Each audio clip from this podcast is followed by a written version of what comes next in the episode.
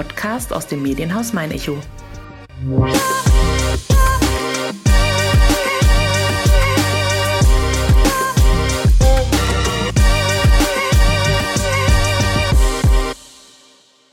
Der Herbst hat Einzug gehalten und mit ihm die Zeit, in der die Stunden draußen immer weniger, die im Warmen dafür immer mehr werden.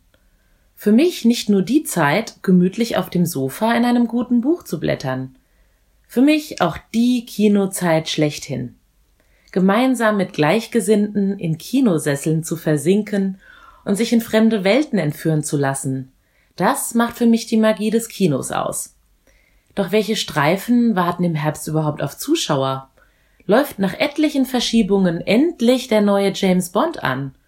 Und wie kann sich das Kino in Zeiten von Corona überhaupt gegen Streamingdienste behaupten? All das habe ich Sven Holl gefragt.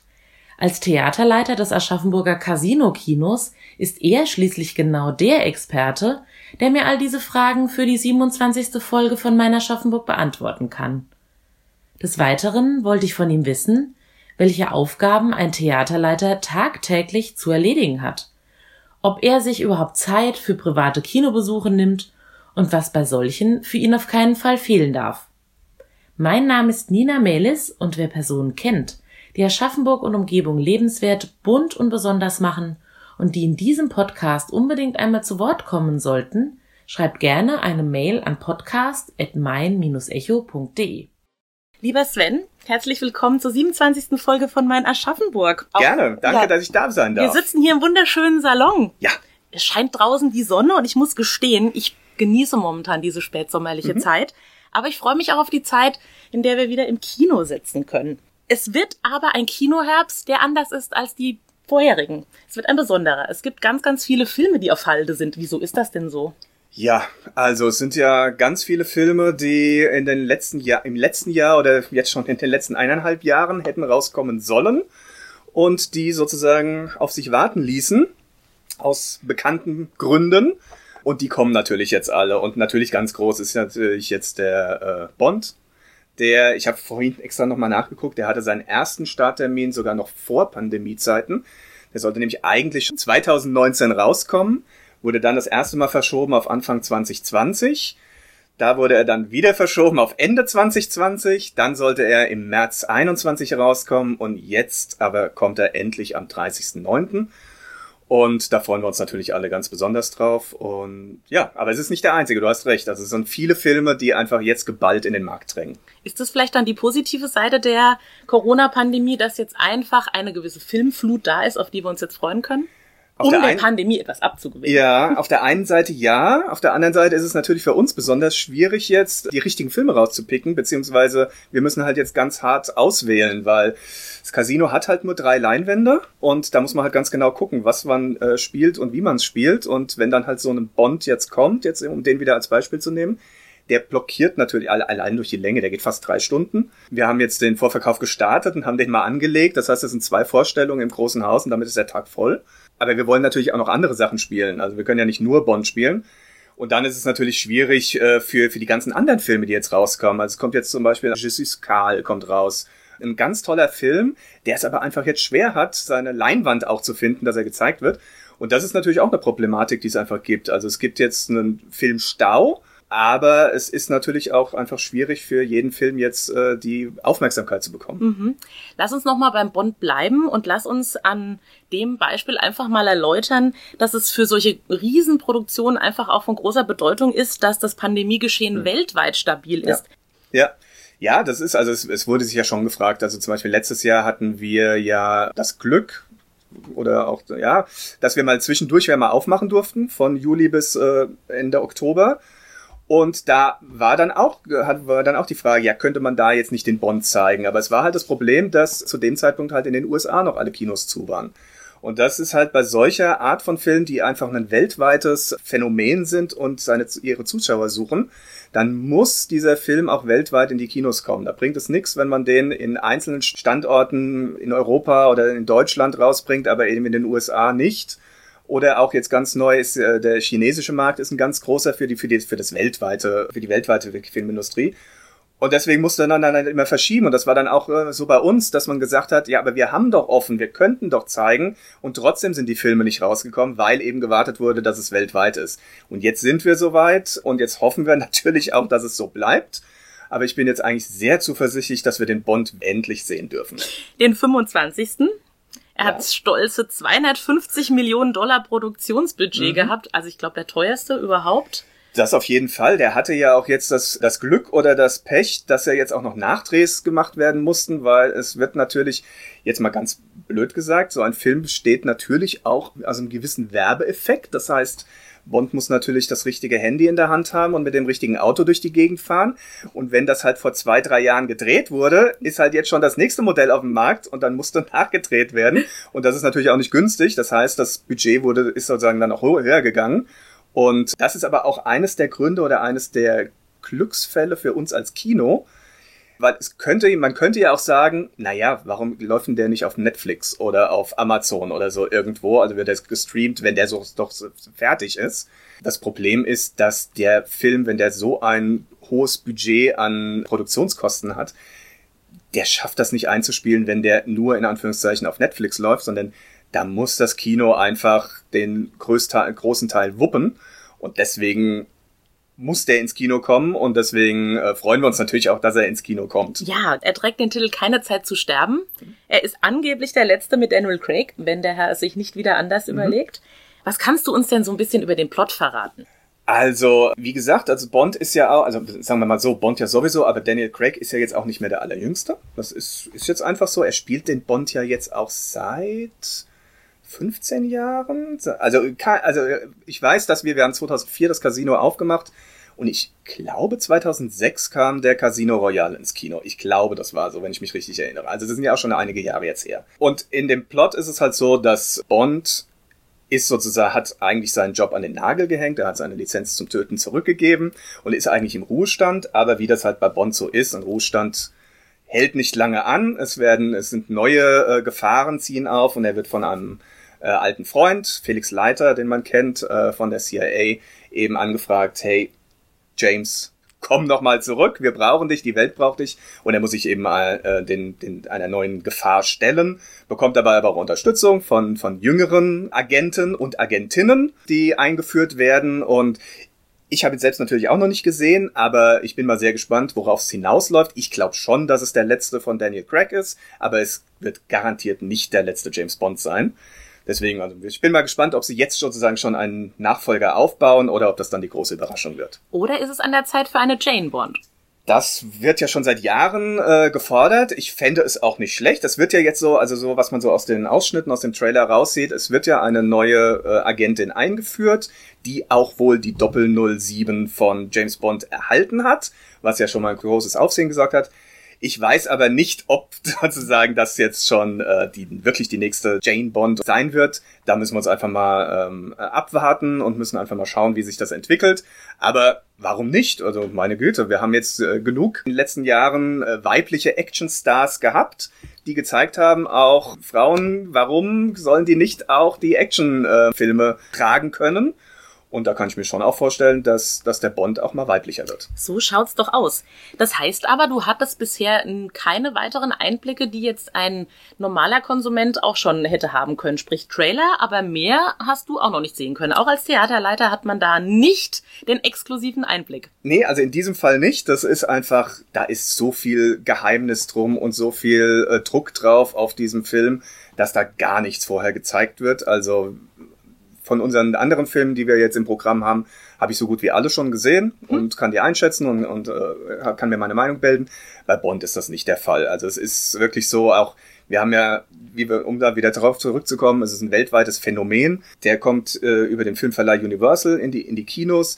Äh, die haben ihr, ihre Deutschland-Dependance sitzt in Frankfurt. Das heißt, wir sind sozusagen ganz nah an der Quelle aber selbst die wissen nichts. Okay. Ähm, die müssen sich sozusagen auch ihre äh, Anweisungen kommen, in dem Fall aus London und äh, die wiederum aus, äh, aus den USA. Also das wird, da wird ein ganz großes Geheimnis drum gemacht. Na klar, es will natürlich auch keiner, dass da jetzt irgendwas gespoilert wird, dass ich mich zum Beispiel jetzt hier im Podcast verhasple und äh, das Ende verrate. Das will ja keiner. Das wäre ja fatal. Das wäre fatal. Und ähm, von daher, nee, also ich weiß auch nur das, was sozusagen die Allgemeinheit im Moment auch weiß. Aber du bist natürlich vom Fach. Vielleicht kannst du deswegen eher einschätzen, ob er die Erwartungen erfüllen hm. kann.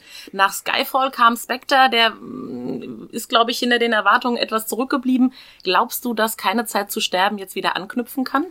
Ich glaube ja. Allein deshalb, weil wir jetzt seit gefühlten fünf Jahren auf diesen Film warten ähm, wird er die, also ich glaube, dass er da auf jeden Fall das ähm, Box Office, also sprich das Geld, das er einspielt, das wird er erreichen, was was was äh, geplant ist oder was was gewünscht wird. Ähm, ob er vom Inhalt äh, reicht, kann ich wie gesagt auch noch nichts dazu sagen. Ich war auch so, also ich fand Spectre jetzt nicht so schlecht wie manche anderen. Ich fand den schon ganz okay, aber er hatte schon, äh, man merkte, okay, es war jetzt äh, Zeit, dass irgendwie auch mal was wieder was Neues kommt. Und vielleicht schaffen sie das jetzt mit mit diesem Film. Ich würde es mir wünschen weil ich finde, die Bond-Filme und diese ganze Franchise ist eine sehr gute und eine sehr interessante und ich würde es mir einfach wünschen, dass es weitergeht. Aber wie gesagt, da kann ich leider nichts dazu sagen. Wir unterbrechen für einen kleinen Werbeblock. Ihr möchtet täglich alle aktuellen News, Videos, Podcasts und Themenblogs aus eurer Region?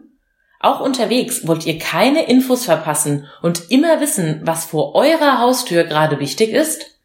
Mit der Mein Echo Newsflat seid ihr immer up to date. Ganz smart, ganz digital. Jetzt sichern unter angebote.mein-echo.de. Und jetzt geht's auch schon weiter mit unserem Podcast. Zumindest aber der Bösewicht scheint ganz anders angelegt zu sein als die bisherigen. Rami Malek ist jetzt der Hauptschurke.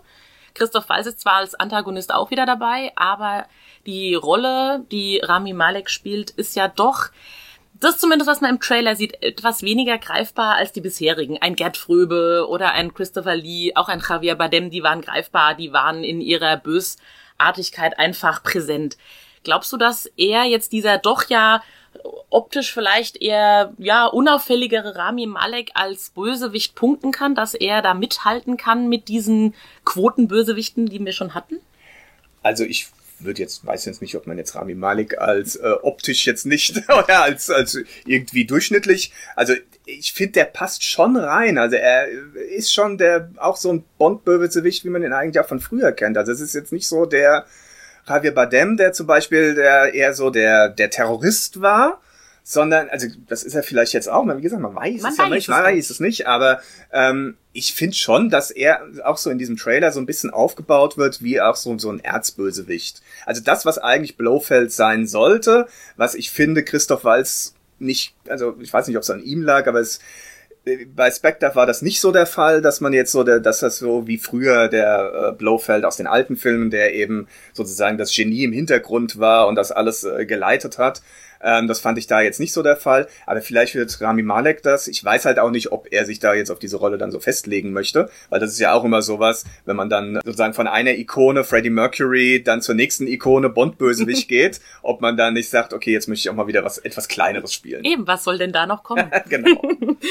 Wir müssen mal zurück zu deinem Job. Du hast schon ja. gesagt, als Theaterleiter hast du, wenn es nicht gerade der Bond ist, die Gelegenheit, Filme vorab zu sichten, was ja unheimlich wichtig ist, um dann auch auszuwählen, ob ihr den Film hier zeigen möchtet. Was gehört denn noch so zu deinem Job? Ja, also das ist so die, die das ist schon der, der, der größte Job oder der, der größte Aspekt meiner Arbeit hier eben zu, zu, zu kurieren, was oder zu kuratieren, was äh, an der Fülle an Filmen, die, die, die wöchentlich auf, auf uns einprasselt, wir in Aschaffenburg zeigen möchten. Das hat sich natürlich jetzt auch über den letzten Jahren, über die 17 Jahre, die wir jetzt langsam, die wir jetzt hier offen haben, hat sich das natürlich so ein bisschen rauskristallisiert. Was mögen die Aschaffenburger, was mögen wir? Und daraus ergibt sich dann eben, äh, dass wir das Programm gestalten. Und das ist so auch so, ja, das, das macht auch einfach Spaß an der, an der, an der Sache. Ich habe jetzt gerade nächste Woche äh, findet wieder die Filmkunstmesse in Leipzig statt, da bin ich dann eine komplette Woche, um einfach da dann die Highlights zu sehen, die im Herbst, Winter äh, auf uns zukommen um eben da dann eben auszuwählen, okay, der Film ist was für uns oder der Film ist nichts.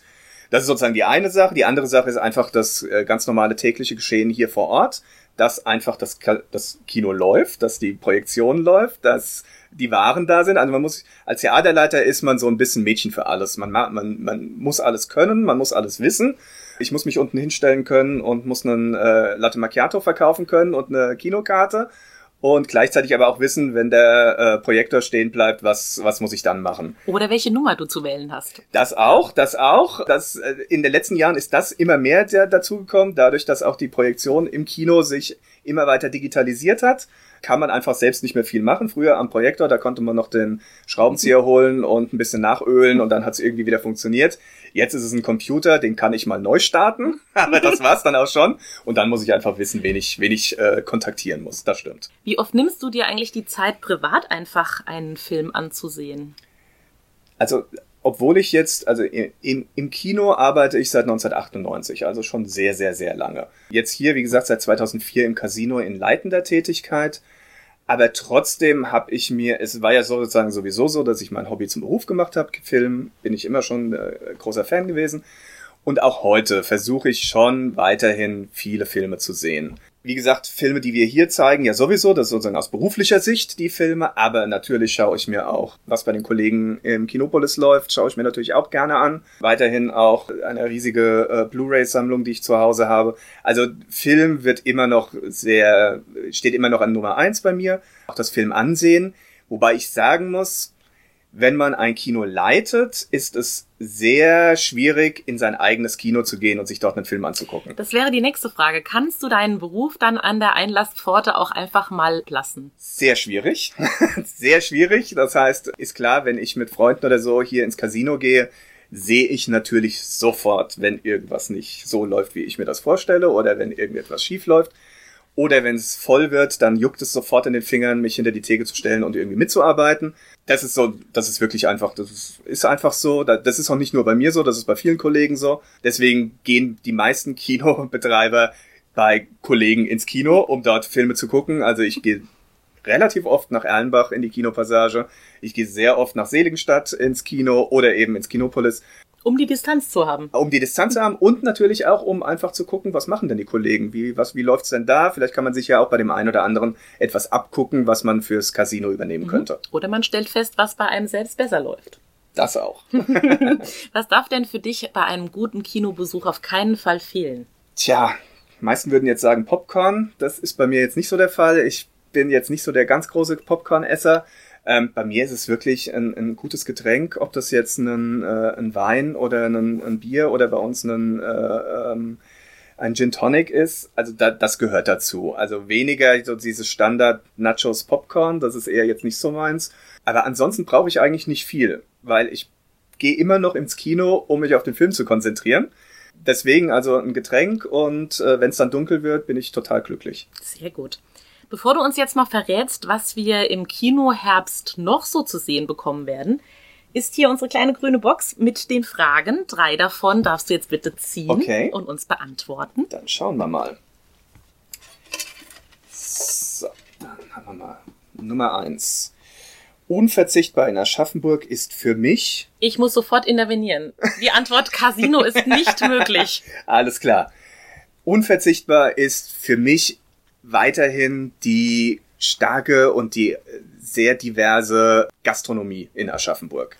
Es gibt einfach so viele tolle Kneipen und Restaurants und wo man einfach hingehen kann, wo man Spaß haben kann. Das gehört und das ist so etwas. Ich meine, ich komme nicht ursprünglich aus Aschaffenburg. Ich bin damals nach Aschaffenburg gekommen, um hier zu arbeiten.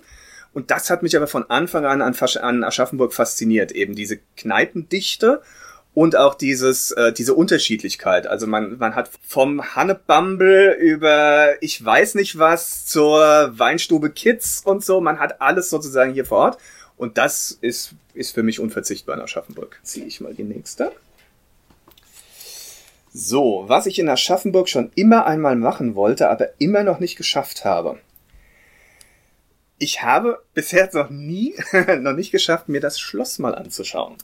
Ich, das ist ja immer so, wenn man irgendwo wohnt oder arbeitet, alles, was so das Touristische angeht, weshalb die Leute danach äh, in, die, in den Ort kommen oder in die Stadt kommen, macht man ja selbst nicht. Und deswegen, also ich habe mir das schon sehr oft vorgenommen, dass man einfach mal äh, sich die Zeit nehmen müsste und einfach mal die, die Sehenswürdigkeiten der Stadt sich sozusagen anzuschauen. Und da ist natürlich das Schloss relativ äh, präsent. Und äh, nee, habe ich bis jetzt noch nicht geschafft. Sollte ich mal machen. Solltest du tun. Aber Zeit ist, glaube ich, genau das Stichwort. Der Tourist hat dafür die Zeit. Exakt, genau. Oder ja. nimmt sie sich Ja, dafür. und man hat dann immer so das Gefühl, naja, wenn ich jetzt Zeit habe, dann gehe ich woanders hin. Ja. Weil, ja, genau. Du halt einfach ins Kino. Auch. So, und die dritte. Am Herbst lebe ich besonders, dass ich dann in Aschaffenburg ins Schloss gehen kann nee, da muss ich jetzt sagen, endlich wieder ins Kino gehen kann. Ja, das musste jetzt kommen. das musste Im Herbst gehört das einfach dazu. Nein, also wie gesagt, in Aschaffenburg gibt's ja so viele ver verschiedene Sachen, da würde ich das jetzt nicht auf den Herbst beziehen. Man kann so viele tolle Sachen machen. Und wie gesagt, im Sommer sind wir alle draußen, sind wir im Schöntal und sind wir äh, beim Open-Air-Kino. äh, und im Herbst gehen wir dann wieder rein und amüsieren uns dort. Jetzt hast du mir natürlich die perfekte Brücke gebaut, weil der Kinoherbst ist ja das nächste Stichwort. Wir haben so viel über den Bond schon gesprochen, aber es ist ja nicht der einzige Film, der anlaufen wird. Was wird denn noch kommen? Du hast vorhin schon einen angesprochen.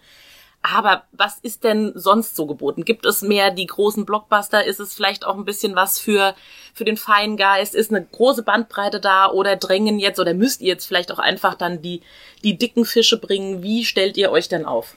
Ja, also wie gesagt, also wie ich vorhin schon erwähnte, es gibt ja ganz viele Filme, die jetzt kommen und äh, die in den Markt drängen und natürlich auch im Herbst jetzt und deswegen, also es gibt schon einige große. Also wie gesagt, außer dem Bond gibt's jetzt noch den äh, als weiteren großen Film, der jetzt neu startet, ist eben Dune, der jetzt kommt. Das ist natürlich, ist natürlich auch ein spezielles Thema, Science Fiction, aber halt ein ganz großes Thema auch. Aber jetzt zum Beispiel auch bei unserer, äh, in unserem äh, Segment des, des Arthouse-Films gibt es zum Beispiel jetzt eine ganz neue, äh, super Neuverfilmung von Die Schachnovelle, der jetzt demnächst kommt. Ähm, das ist einfach großes deutsches Kino jetzt auch wieder, der einfach, da muss ich sagen, das ist einer der wenigen Filme, die ich bis jetzt auch noch nicht gesehen habe, weil den hatte der Filmverleih noch nicht gezeigt. Aber was ich gehört habe und was ich vor allem jetzt so am Trailer gesehen habe, er wirkt sehr mächtig und sehr, sehr wuchtig und ich glaube, dass der wirklich äh, richtig gut werden kann. Und ich bin mir eigentlich relativ sicher, dass er ziemlich gut wird. Aber es kommen ganz viele, auch so viele kleine Filme. Es kommt, also ein, ein Film, der mir wirklich am Herzen liegt, den habe ich nämlich letztes Jahr schon in Leipzig auf der Filmkurzmesse gesehen. Und der hat jetzt im Oktober seinen, seinen Start jetzt endlich. Ein kleiner Film, der heißt Nowhere Special. Es geht darum, also es ist von, der, von einem italienischen Regisseur, der aber jetzt in Amerika dreht. Und es geht darum, um eine herzzerreißende Geschichte. Es geht um einen jungen Vater mit seinem Sohn alleinerziehend. Der Sohn ist also vier, vier, fünf. Und der Vater erhält die Nachricht, dass er äh, an Krebs sterben wird. Und der Film geht darum, dass er versucht, für seinen Sohn eine neue Familie zu finden. Mhm.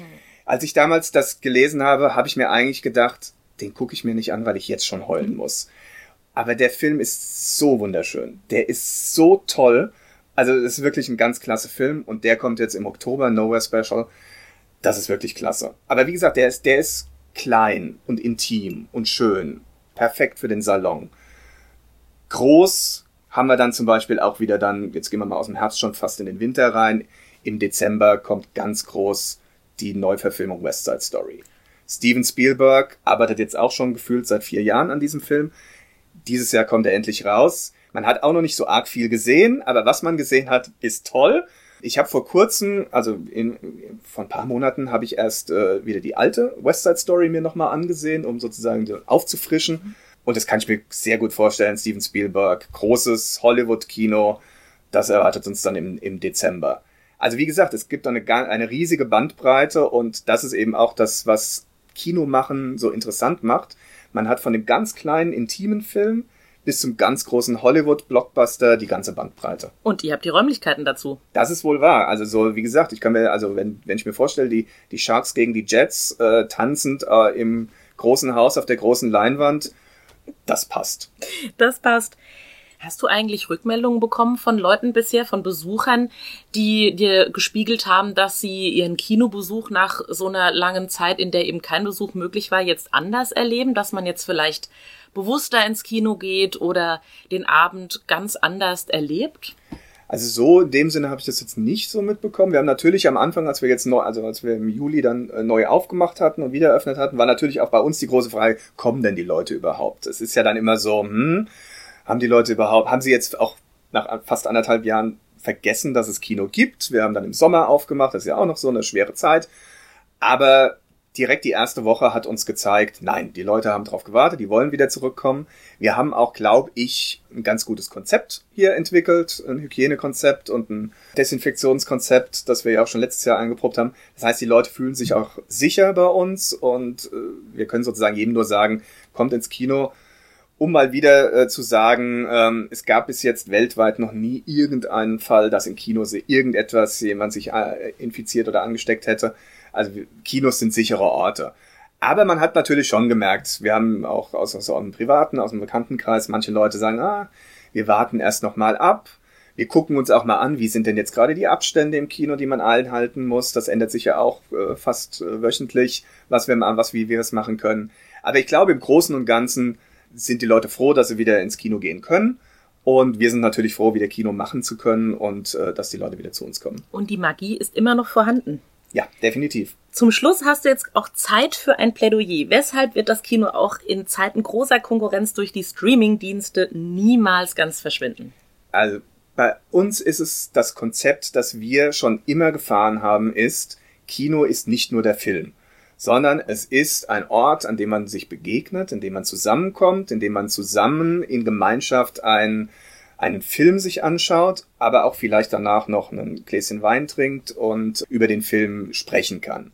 Und das, glaube ich, haben viele jetzt gemerkt, dass, wenn, als, nachdem wir jetzt eineinhalb Jahre lang zu Hause auf der Couch gesessen haben und uns einen Film nach dem anderen auf Netflix angeguckt haben, ja, da kann man auch Filme gucken, aber es ist doch was völlig anderes, wenn ich abends nochmal aus dem Haus gehe. Mich dafür aufraffe und auch Exakt, herrichte. Herrichte, beziehungsweise auch sozusagen mich bewusst dazu entscheide, ins Kino zu gehen und nicht einfach zu sagen, naja, jetzt bin ich eh hier, jetzt mach ich mal einen Fernseher an, sondern ich entscheide mich bewusst ins Kino zu gehen. Ich gehe in Gemeinschaft ins Kino, ich sitze mit anderen Leuten, auch mit fremden Leuten zusammen und es gibt doch nichts Schöneres als eine Komödie zu schauen, mit allen gemeinsam zu lachen oder auch einen Actionfilm und zu, mitzufiebern. Und man spürt das ja auch, dass wenn man in, einem, in einer Gemeinschaft sitzt und im Kino sitzt, es ist ja nicht nur die eigene Spannung, die man hat, sondern man spürt das ja, wie drumherum auch die Leute reagieren. Ja, sie beträgt sich. Und das ist, das kann niemals das Heimkino sozusagen äh, ersetzen. Und daher denke ich, dass es uns als Kino weitergeben wird und auch noch lange weitergeben wird.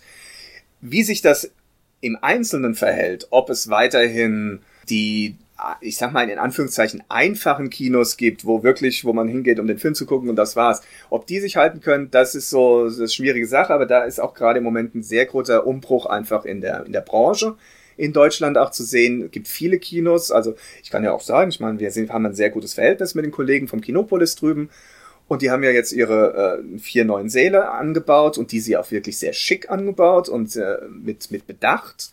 Also nicht einfach nur Säle hingeknallt, damit sie mehr Filme zeigen können, sondern einfach ein Konzept drumherum gebaut haben. Und das ist auch für uns wichtig, weil wir sagen schon immer, seitdem wir hier sind, uns geht es gut, wenn es dem Kinopolis gut geht und umgekehrt, weil wir uns ja gegenseitig nicht wirklich die Besucher wegnehmen. Wir bieten ja unterschiedliche Sachen an.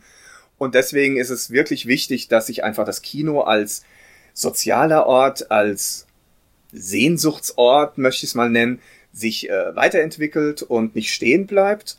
Und dann habe ich eigentlich keine Sorge, dass wir in Zukunft auch noch weiterhin wunderbare Kinos haben, mit denen wir uns abends zusammen treffen können, um den nächsten Bond uns anzuschauen. Zum Beispiel. Das ja. würde ich dir genauso unterschreiben, deswegen möchte ich da jetzt gar nichts mehr dazu sagen. Kino als Sehnsuchtsort genauso soll es sein und so, glaube ich, wird es auch immer sein. Perfekt. Ich danke dir sehr für deine Einblicke und wir sehen uns spätestens beim Bond. Das würde mich sehr freuen und danke, dass ich hier sein durfte. Na, sehr gerne doch. Danke.